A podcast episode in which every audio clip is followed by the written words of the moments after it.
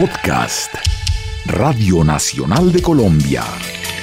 Hilando Memorias con Jorge Antonio Vega.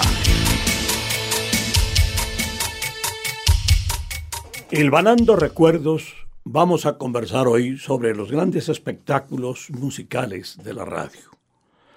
Hay en la historia la cadena Azul Bayer, que era un programa que enviaban del exterior. Venía ya la grabación, programa de media hora, con la participación de los grandes artistas de México en aquella época. Pero era grabado. Lo que empieza a ser ya espectáculo en Colombia es maravilloso.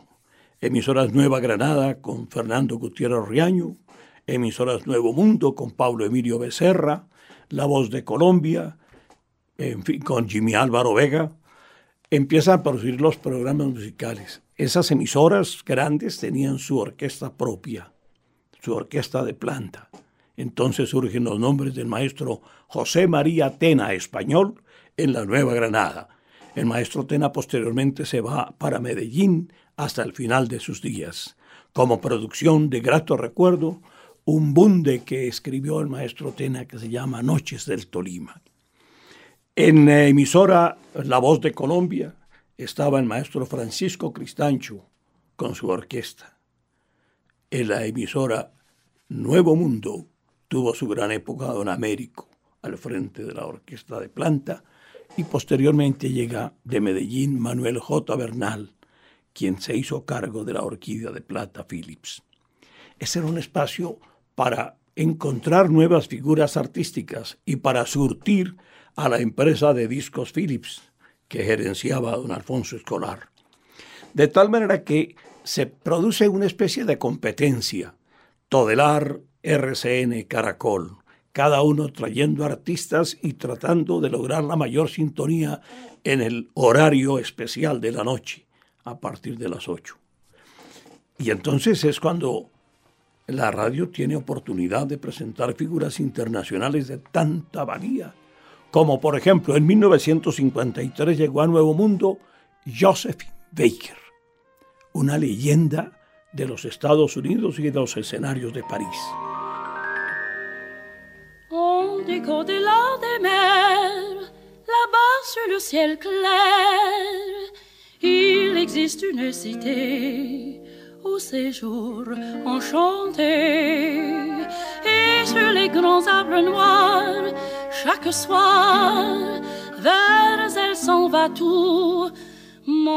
Josephine Baker era una figura morena, alta, eh, impresionante, que tuvo que salir de los Estados Unidos por su posición política frente al gobierno de la época.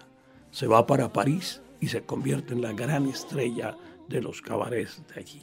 El Lido, en fin, todos esos grandes cabarets que nunca conocí. Josephine Baker marcó una época porque aparte de, de su prestigio enorme, tenía una labor generosa.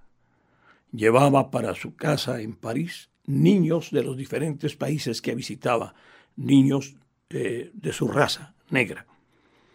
Y los llevó de Colombia, llevó dos niños, me acuerdo mucho, pero no sé el transcurso de los tiempos, qué pasaría con todos esos niños que Josephine Baker adoptó.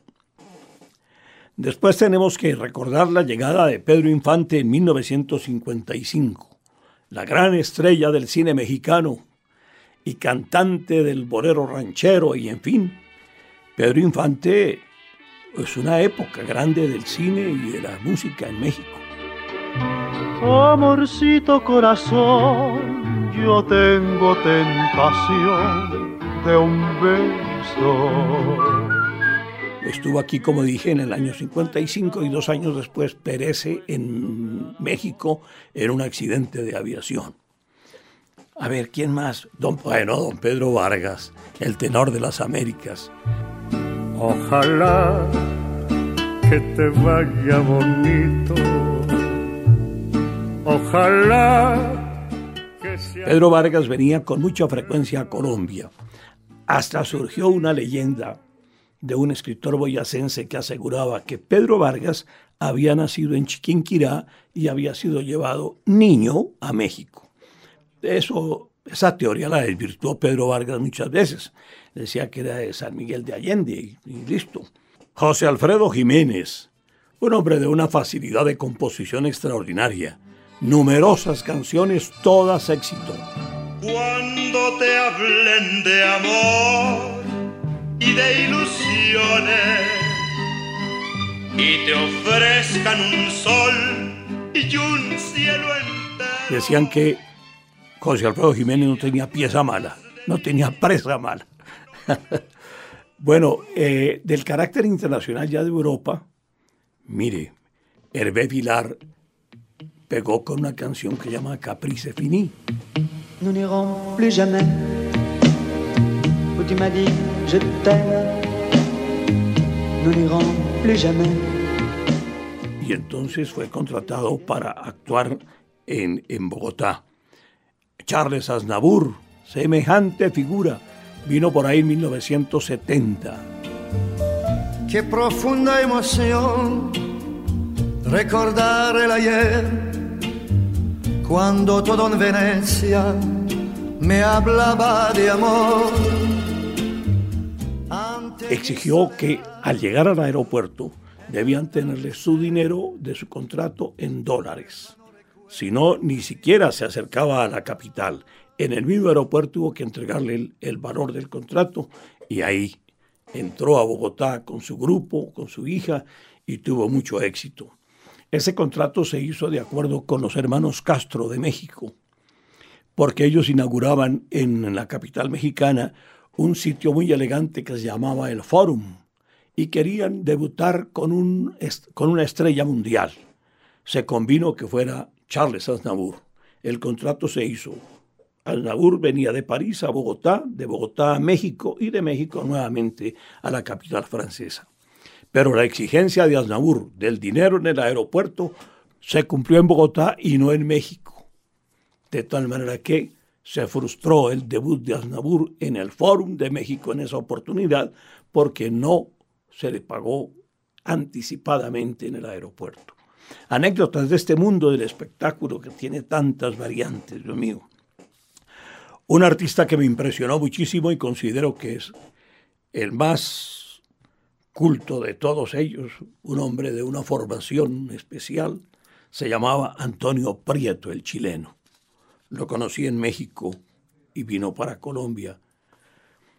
Antonio Prieto era un hombre culto, de una elegancia natural, de un comportamiento excelente. Antonio Prieto nos dejó en recuerdo de su canción La novia, blanca y radiante va la novia. Blanca y radiante va la novia, le sigue atrás un novio amante y tenía un especialísimo amor por su hermano Joaquín Prieto.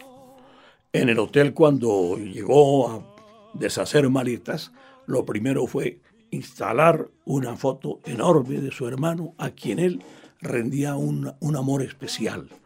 Y decía que, aparte del aspecto familiar, en el trabajo tenía mucho que agradecerle a Joaquín, que era el autor de varias de las canciones que llevaron al éxito Antonio Prieto, que llegó a ser gran figura del cine en México. Después terminó en España, pero ya sin la obligación de la dieta rigurosa, ni nada, ya estaba gordo, en fin. El Antonio Prieto inolvidable.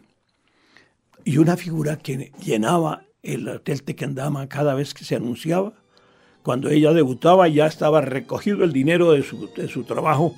Se llamaba Olga Guillot, la cubana. Tú me acostumbraste todas esas cosas y tú me enseñaste. Se ponía en el hall del Hotel Tequendama la fecha de debut de Olga Guillot y la gente se paraba a su mesa y de una vez pagaba el valor de, del cover y en fin, esa es una gran estrella, Olga Guillot.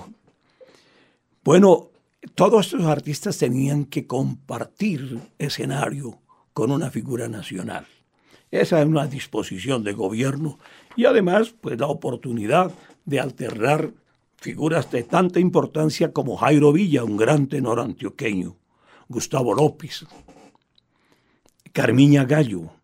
Carmiña Gallo extraordinaria, fue la que creó las clásicas del amor, que después de 20 años o 20 y pico de años todavía sigue teniendo éxito y cuidado, con mucho cuidado su repertorio y sus integrantes para mantener la calidad. Con Alberto Peggy su esposo hicieron realidad este esfuerzo artístico de las clásicas del amor. Vea, hace muchos años, un representante de artistas que se llamaba Amleto Gatti nos ofreció a un muchacho argentino que estaba teniendo éxito y lo trajimos. Se llamaba Leo Dan. ¿Cómo te extraño, mi amor? ¿Por qué será? Me falta todo en la vida si no estás. ¿Cómo te extraño, mi amor?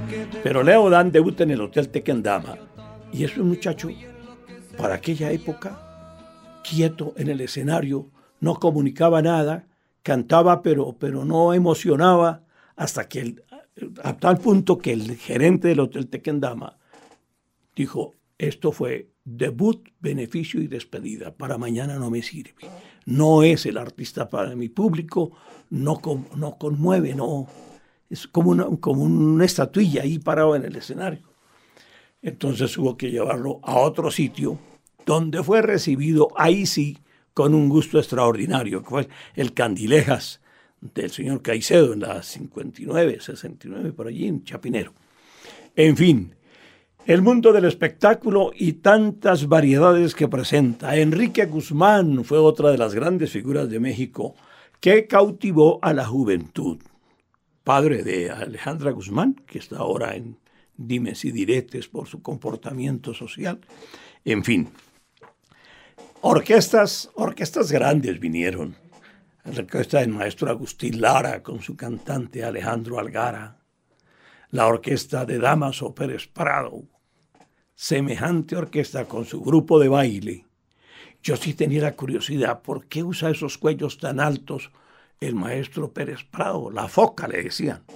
Unos cuellos altísimos que apenas le dejaban mover la mandíbula. Pero como salimos en gira por el país, entonces sí tuve oportunidad de verlo ya en la habitación y saber por qué esos cuellos tan altos. Él tenía una especie de vitiligo en el, cuello, era de, la piel de otro color, como sí, descolorida, ¿no? Entonces por eso usaba eh, esos cuellos. Y con un respeto máximo al Sindicato de Artistas de México, porque cualquier razón que uno tuviera que darle al maestro decía por intermedio del delegado del sindicato horario de trabajo, en fin, todo. Esa época maravillosa de los grandes espectáculos musicales en la radio, las grandes orquestas, Machito y Graciela de Cuba, los melódicos de Venezuela. Ay, Dios mío, tantos recuerdos me agolpan que me voy con mi música a otra parte mejor. Podcast Radio Nacional de Colombia. Ilvanando Recuerdos con Jorge Antonio Vega.